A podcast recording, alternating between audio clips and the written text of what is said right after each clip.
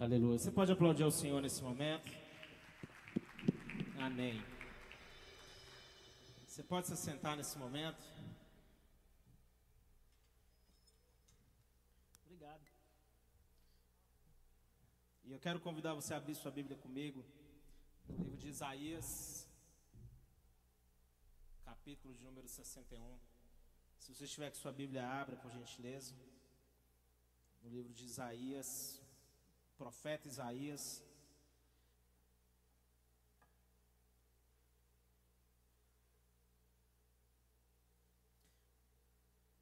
Hoje eu quero ministrar uma palavra muito profética.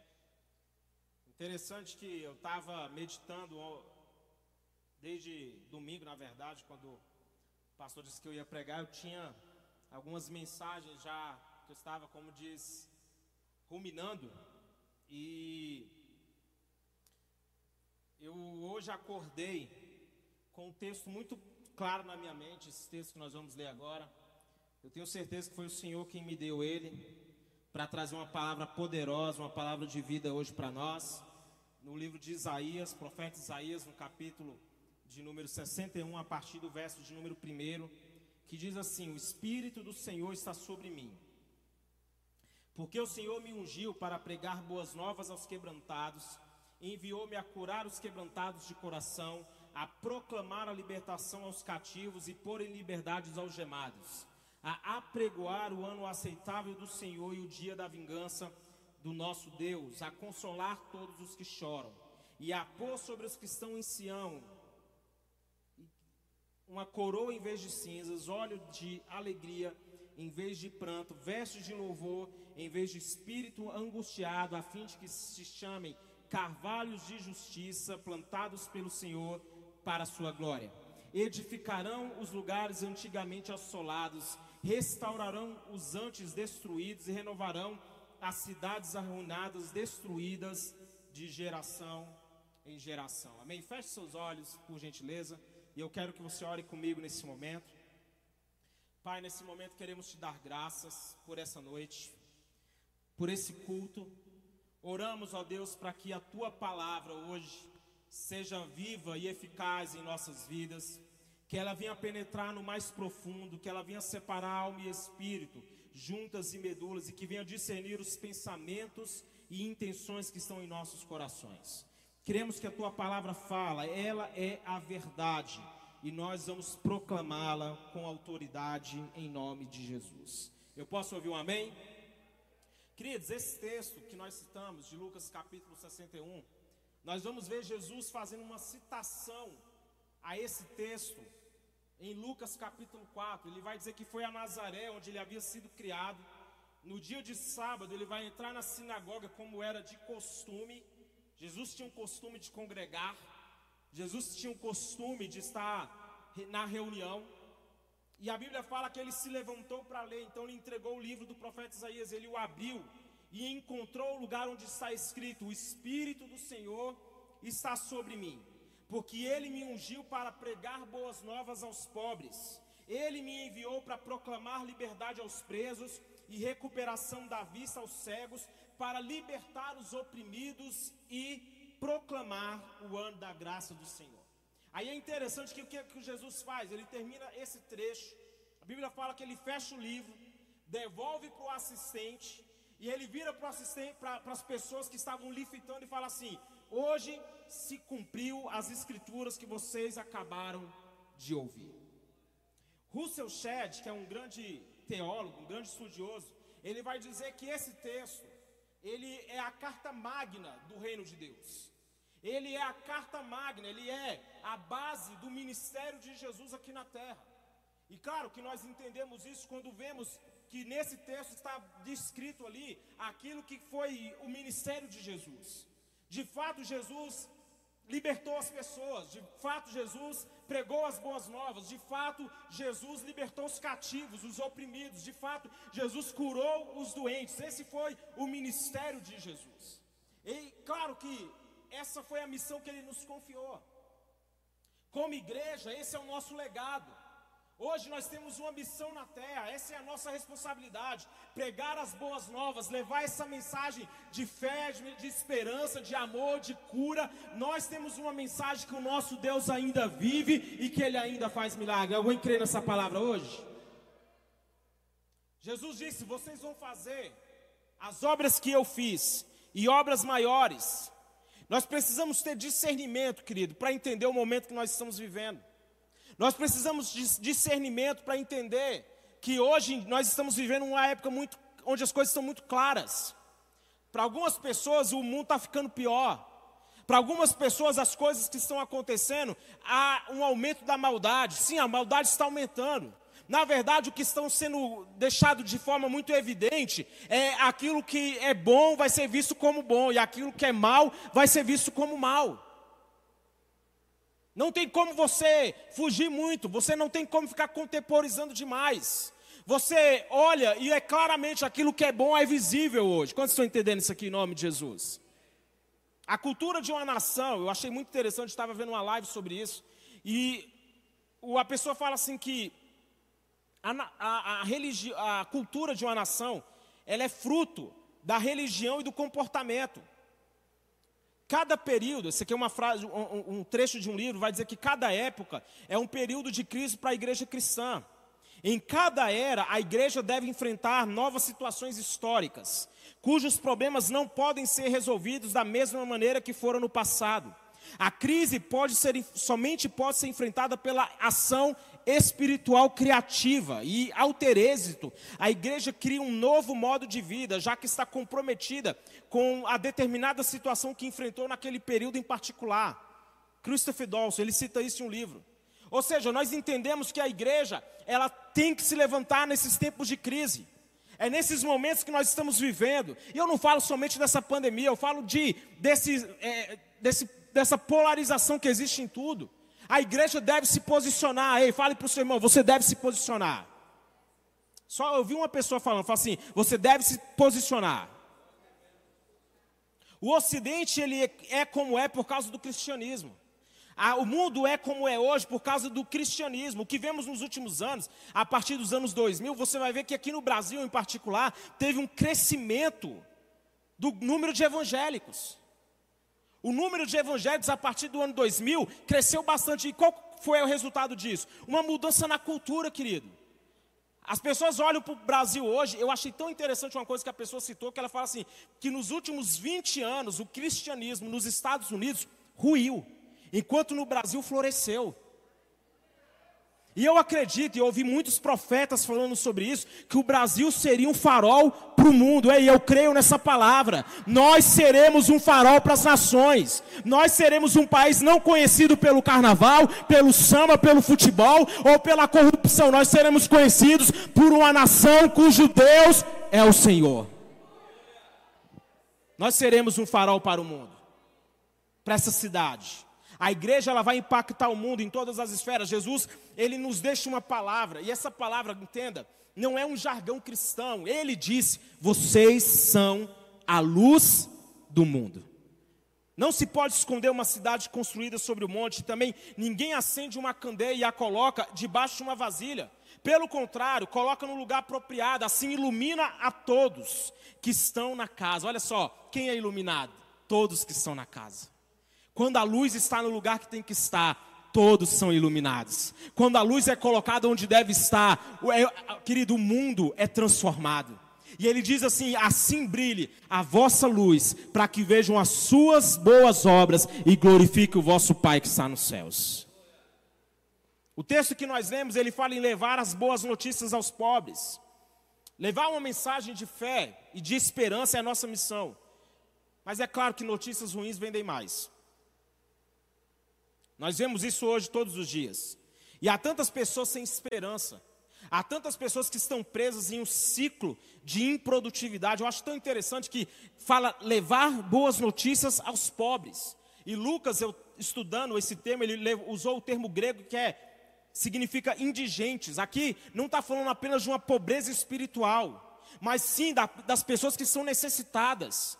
Quando está falando que ele vai levar boas notícias aos pobres, não é somente aquela pessoa pobre espiritualmente, porque nós, é um ponto importante de frisar. Que muitas vezes a pobreza que nós vemos na Bíblia não é apenas, não é a pobreza de recursos apenas, mas a pobreza espiritual. Mas aqui nesse texto engloba tudo. Aqueles que estão necessitados, aqueles que estão por aí doentes, aqueles que estão por aí enfraquecidos, aqueles que estão por aí enfrentando uma crise financeira que não vê saída. A nossa missão e responsabilidade é levar boas novas a essas pessoas. Ei, você conhece alguém que está passando por um problema?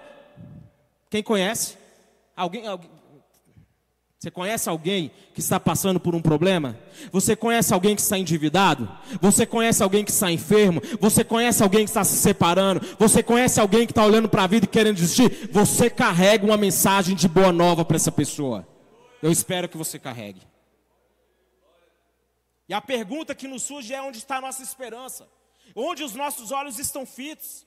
Querido, entenda, pode haver guerra, pode haver pandemia, pode haver perseguição, e acredite, essas coisas acontecem desde os dias de Jesus: pandemia, doenças, enfermidades, guerras, rumores de guerra sempre haverá, mas os nossos olhos devem estar no Senhor. A Bíblia fala que em seu nome as nações colocarão a sua esperança. A nossa esperança não está no nosso intelecto, não está na força do nosso braço, a nossa esperança não está em ritos religiosos, a nossa esperança está em um nome, o nome que está acima de todo nome, no qual todo joelho vai se dobrar e toda língua confessa que Ele é Senhor.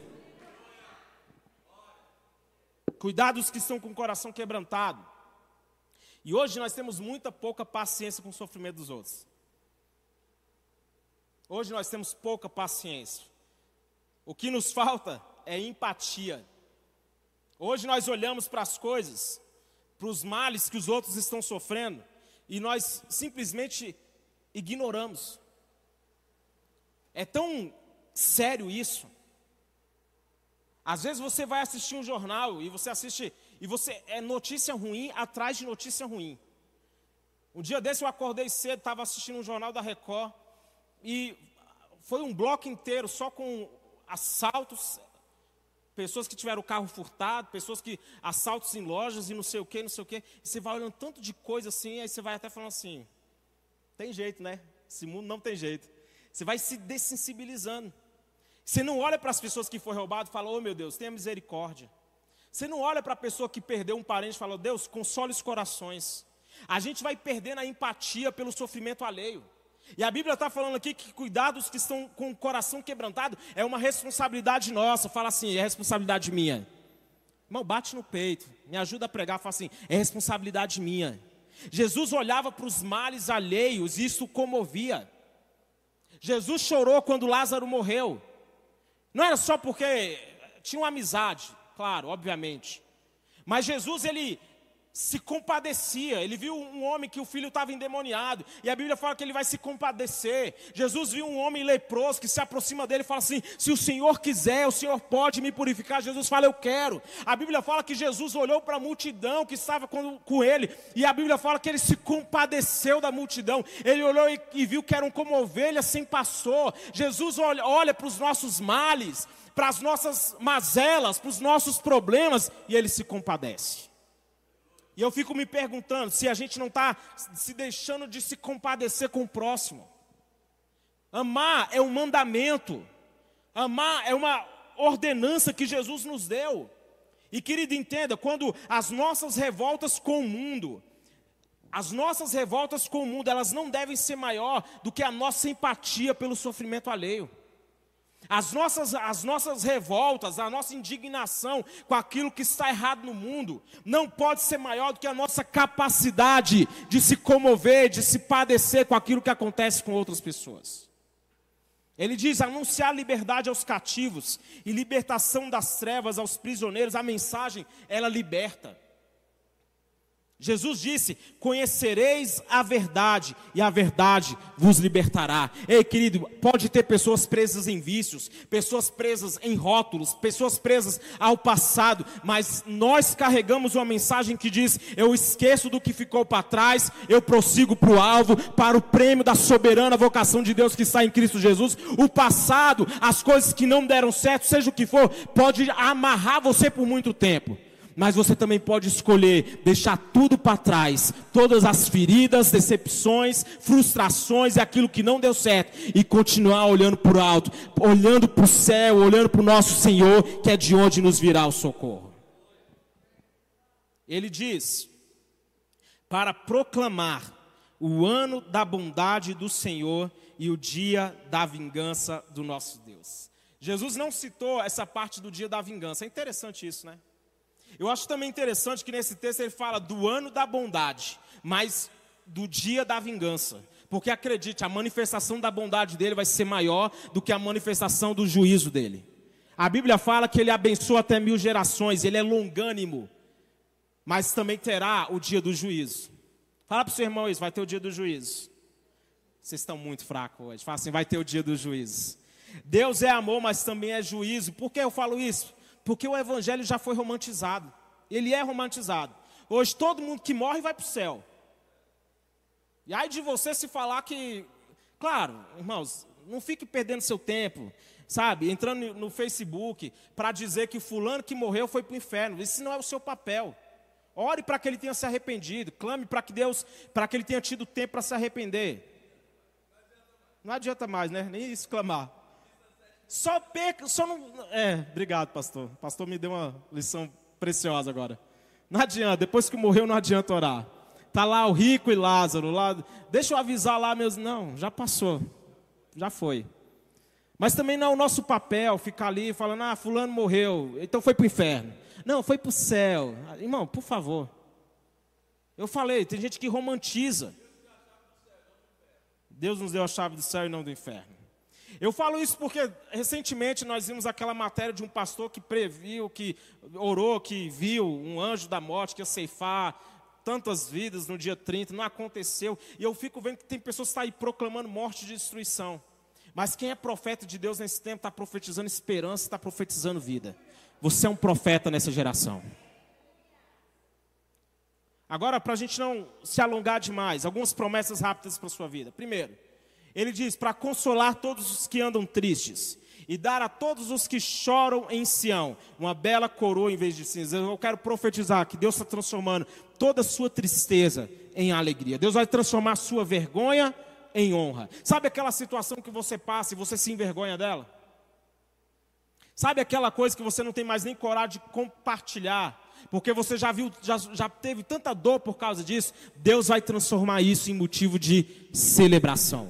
Deus vai transformar suas dores em motivo de celebração. Tem gente aqui que crê nessa palavra? Deus vai transformar sua vergonha em motivo de celebração. Deus vai tirar você do status de endividado, do status de pecador, de que não tem, de que o casamento não dá certo, de que nada flui, para ser alguém que está prosperando e vivendo o melhor de Deus nessa terra o óleo de alegria em vez de pranto, e um manto de louvor em vez de um espírito deprimido. Querido, entenda. Você pode ter muitos motivos para chorar, muitos motivos para estar deprimido. Mas a Bíblia fala que Deus tem óleo de alegria e um manto de louvor. Oi, oi irmão, Deus vai tirar a vestes de vergonha, Deus vai tirar a vestes de depressão, de opressão e vai estar sobre a sua vida uma veste de louvor. Você vai celebrar o Senhor, você vai se alegrar na presença do Senhor. Tem gente que vê a igreja, ela não consegue se alegrar na presença do Senhor. A depressão está te vencendo, você não quer levantar da cama, você não quer tentar de novo, você quer parar com tudo. Ei, eu quero profetizar esse espírito de depressão que está tentando se apossar da sua vida, da sua mente, do seu coração. Hoje vai cair por terra em nome de Jesus. Deus está derramando sobre você hoje um óleo de alegria e um manto de louvor está sendo colocado em você. E se você crê nisso, dê um brado de louvor a Ele. Ele diz assim: e eles serão chamados carvalhos de justiça, plantios do Senhor, para manifestação da sua glória. Aí eu fui ler hoje o que é esse carvalho. E carvalho tem uma característica, é uma árvore. Que durante as tempestades ela se torna cada vez mais resistente. A Bíblia está falando aqui que eles serão carvalhos de justiça, plantios do Senhor. Bíblia, é, é, o estudo fala que ela, o carvalho é uma árvore que durante a tempestade ela fica mais forte, as raízes se firmam e se aprofundam mais durante o tempo de adversidade. Tem um texto, e eu quero que você tome posse dessa promessa para a sua vida. Levanta a sua mão, que eu vou ler ele e você vai se apoderando dele. Diz assim: que cada homem, cada mulher que está aqui hoje, vai ser como um esconderijo contra o vento. Em nome de Jesus. Vai recebendo aí, irmão.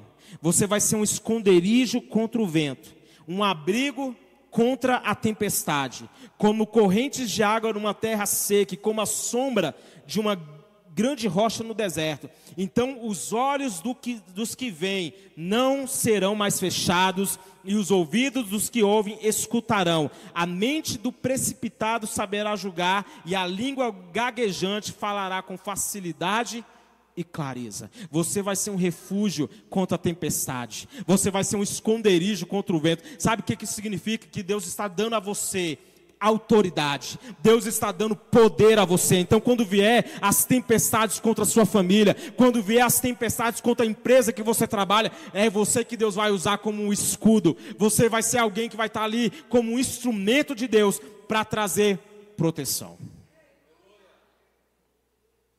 E ele continua dizendo: Deixa só aí.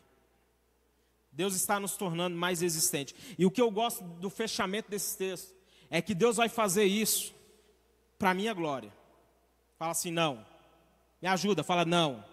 Fala assim, o que Deus vai fazer é para manifestação da sua glória. Deus vai te usar como um carvalho de justiça, como um plantio dele, não para você se ensoberbecer, não para que você seja famoso, não, é para louvor da glória dele, é para manifestação da glória dele. Aí ele diz assim que eles reconstruirão as velhas ruínas e restaurarão os antigos escombros. Como eu disse no início, nós vivemos hoje uma guerra cultural. E há uma tentativa muito clara de destruir tudo aquilo que nós temos como base, né? Tudo aquilo que nós aceitamos como sociedade, família, religião, educação, tudo isso está sendo destruído, ou uma tentativa, na verdade. E a Bíblia fala aqui que nós seremos aqueles que vão restaurar. Nós somos responsáveis, a igreja é responsável por trazer edificação. Por isso que eu falo, querido, e você vai me ver sempre citando isso. Qual é o nosso papel? Por isso, quando eu fico vendo algumas pessoas só declarando juízos tão severos, e cadê o nosso papel? Será que é o nosso papel fazer isso? Ou nós estamos aqui para declarar sobre as pessoas que há uma esperança? Há um Deus maior, poderoso, ele não está num jogo difícil contra o diabo e o diabo está quase dando checkmate. Não, não tem isso. Ele já venceu. Ele já triunfou. Quando ele morreu naquela cruz do Calvário, querida, a Bíblia vai falar que ele desceu até os lugares mais profundos. Ele levou o cativo, o cativeiro. Entenda, naquela cruz do Calvário, todo o poder do inimigo já foi despojado. O diabo foi despojado, as potestades foi despojado. O que, que isso significa para a minha vida, pastor? Que o pecado não tem domínio sobre você, que o diabo não tem domínio sobre você. Claro, se você der espaço, ele vai agir, mas se você se posicionar em Deus, a Bíblia fala assim: que em breve o Deus de paz esmagará Satanás debaixo dos nossos pés. Entenda, você foi revestido de autoridade e poder, e quando você se coloca na posição, o inimigo ele não tem poder para resistir resistir a você, resistirá, resistirá ao diabo e ele fugirá de vós. Esse celular aqui está me boicotando. É porque é, é da Lígia. Eu estou igual Adão, falando assim, foi a mulher que o Senhor me deste. Não, não foi você não, amor, estou brincando. Senão, ah, né? Deixa para lá. Depois pode ser um problema ela pode retalhar, acredite. Renovarão as cidades arruinadas. Ela pode me demitir. Eu sou casado e ela é minha chefe. Depois você me procura particular para entender como funciona essa dinâmica. Renovarão as cidades arruinadas que têm sido devastadas de geração em geração. Esse foi exatamente o trecho que Deus me acordou hoje. Eu acordei com esse trecho, que renovarão as cidades arruinadas de geração em geração. Eu acordei com esse trecho na mente. E depois, né, olhei e vi que era esse texto de Isaías e Deus foi me dando a ministração hoje. Mas isso aqui falou profundamente comigo, porque eu creio que nós vamos ver as cidades sendo restauradas. Nós veremos, sabe, queridos, não esse esse mar de coisas que nos incomoda, de corrupção, de coisas que vão nos tirando a alegria. Eu acredito que Deus está se manifestando no Brasil, nessa cidade. Ó, ó segunda-feira nós estávamos reunidos aqui e foi algo extraordinário. E nós cremos que Deus vai agir. E eu citei um texto quando eu estava orando, em uma versão que fala que nós devemos buscar paz. Mas nessa versão aqui diz assim: busque a prosperidade da cidade para a qual eu os deportei. E orem ao Senhor em favor dela, porque a prosperidade de vocês depende da prosperidade dela. Ele está falando aqui que a prosperidade nossa depende da prosperidade da cidade onde nós estamos. Então, querido, não fique orando, amaldiçoando, não fique orando só declarando morte, não fique só, sabe, esbravejando aí suas insatisfações, mas seja alguém que ora para que essa cidade prospere, para que Deus se manifeste, para que Deus traga sobre as autoridades o seu poder. Uma frase vai dizer que homens transformados transformam cidades. E eu quero concluir. Nós temos uma missão que é preparar o caminho até que ele venha. Em um livro chamado O Fim do Mundo Como Conhecemos, John Yellon vai dizer assim: que nós somos portadores da expressão multidimensional da glória e da bondade de Deus. Vamos brilhar na mídia, na educação, no governo, nas artes, na economia, na família e na religião. Haverá tanta luz sobre nós que as nações serão transformadas pela luz brilhante que carregamos e com a qual funcionamos em meio às trevas. Olha, haverá tanta luz sobre nós que as nações serão transformadas. Irmãos, como nós devemos orar por isso? Que a nossa luz brilhe e que essa luz ela esteja influenciando em todos os lugares. Se coloque de pé comigo, por gentileza. Nesse mesmo livro, ele vai dizer assim que apenas o Espírito Santo e os profetas sancionados por Deus. Entenda, tem muito profeta por aí que não foi sancionado por Deus. Tem muito profeta por aí falando aquilo que está na cabeça dele. E ele diz que apenas os profetas sancionados por Deus irão guiá-lo para a narrativa apropriada do reino nesses dias. Seu Espírito Santo e seus profetas irão sempre liberar esperança. Que brilhe a vossa luz e que vejam as suas boas obras e glorifiquem o Pai que está nos céus.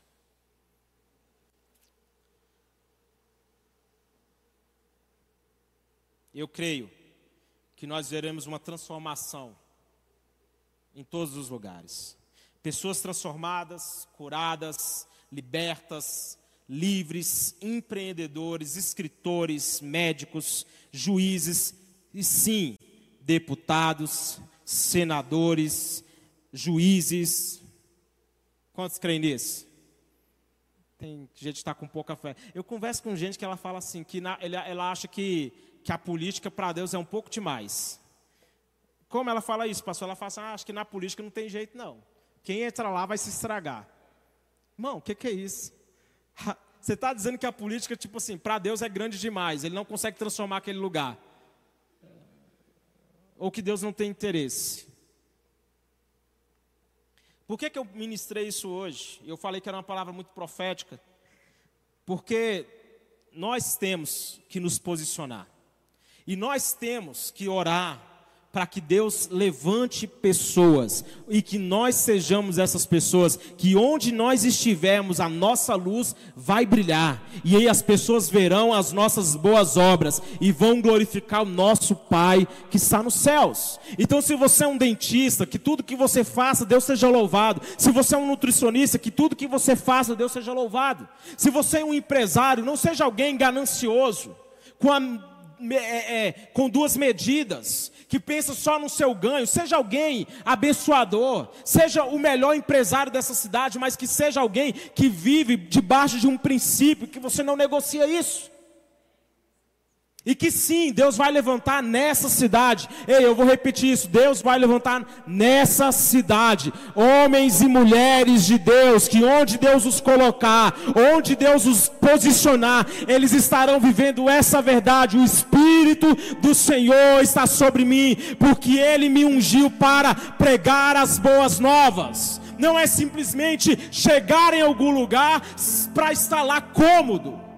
Você vai, Deus vai colocar pessoas aqui no serviço público, não para ser apenas mais um servidor ali, não. Você vai ser alguém que vai iluminar aquele lugar. E a Bíblia fala assim que a luz que há em nós é irresistível. Eu não sei o que, que eu posso fazer hoje para você se empolgar com essa palavra.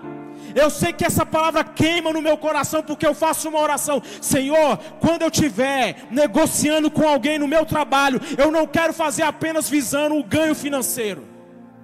Eu não quero estar em contato com alguém e essa pessoa não ser afetada pelo chamado, pelo propósito que o Senhor tem na minha vida. Deus é testemunho que eu faço essa oração. Não é simplesmente pensar no aqui e agora. Nós somos a igreja de Cristo. E se você só tem uma visão de uma igreja sofredora e perseguida, a noiva coitadinha em farrapos, que está esperando o cavaleiro chegar para voltar porque ela é muito fraca para se. Não. A igreja que eu vejo é a noiva poderosa, guerreira, que está com sua armadura, que está cingida de armadura e ela é forte. Ela é poderosa, é como a leoa. O leão não caça, é a leoa que sai e caça. E a leoa chega com a caça, porque a leoa é forte. Ela que protege os filhotes, ela que faz. Entenda isso, a igreja não é uma instituição falida. Tem gente que fala assim: eu não vou congregar mais, porque a igreja é isso, igreja é aquilo. Você que está se perdendo, irmão. A igreja é a instituição que Deus estabeleceu na terra. Ela é o vínculo entre o céu e a terra. Ela é a noiva de Cristo. Ela é aquela que ele vai voltar para buscar. E quando ele voltar, ele não vai nos encontrar adormecidos. Ele não vai nos encontrar indiferentes, mas ele vai nos encontrar pregando as boas novas, levando o seu reino a todos os lugares e vendo as trevas se dissipando e o poder de Deus e a glória do Senhor encherá toda a terra.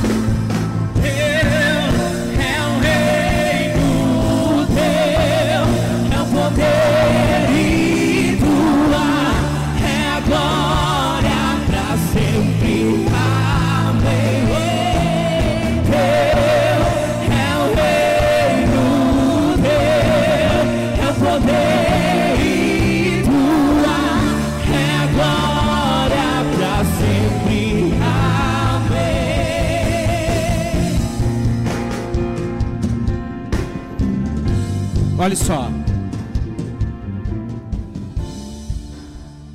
No livro de Mateus.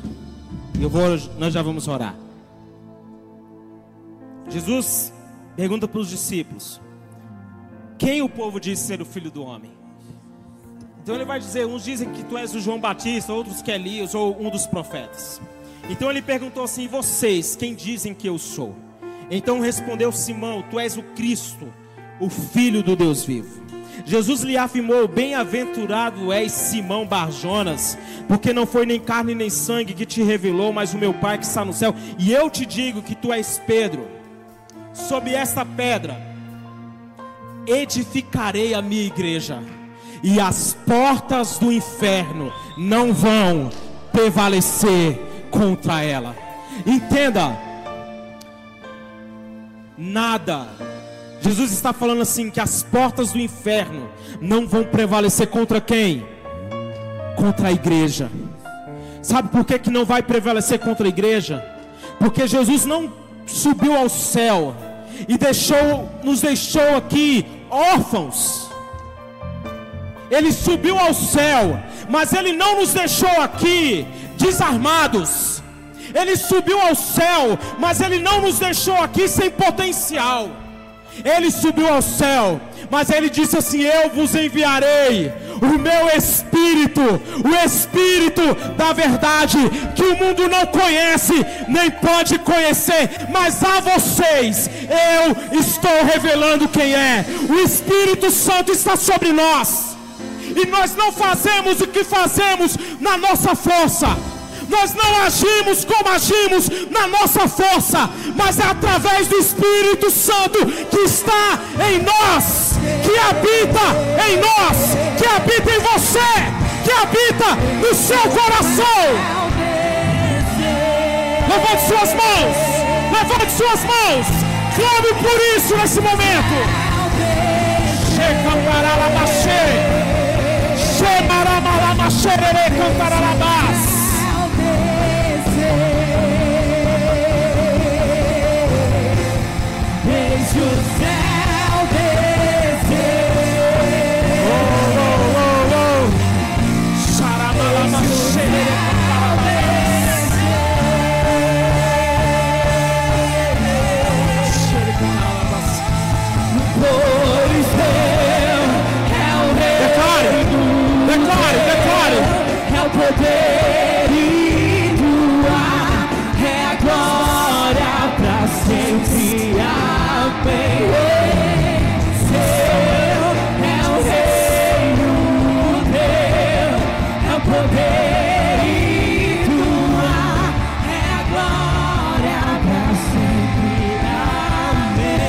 Levante suas mãos em posição de receber. Levante suas mãos em posição de receber. Eu declaro que por onde você passar, por onde você passar, os sinais seguirão, os sinais te seguirão. Eu declaro sobre a sua vida uma atmosfera de cura que onde você entrar, as doenças, as enfermidades vão cair por terra. Eu declaro sobre você, na autoridade que está no nome de Jesus, que onde você passar, a manifestação do céu estará com você. Eu quero profetizar que no seu ramo de trabalho, você não será só mais um, mas sobre você haverá uma graça, sobre a sua vida haverá um diferencial, que é o poder do Espírito Santo que vai se manifestar nas suas palavras. Eu profetizo sobre a sua vida hoje, que na sua casa não haverá maldição, não há poder de doenças, mas aí através da sua vida hoje, a cura vai alcançar, os enfermos serão curados, os cativos serão libertos. Deus vai se manifestar para a honra e glória do nome dele. Se você crê nisso, dê uma forte salva de palmas aí.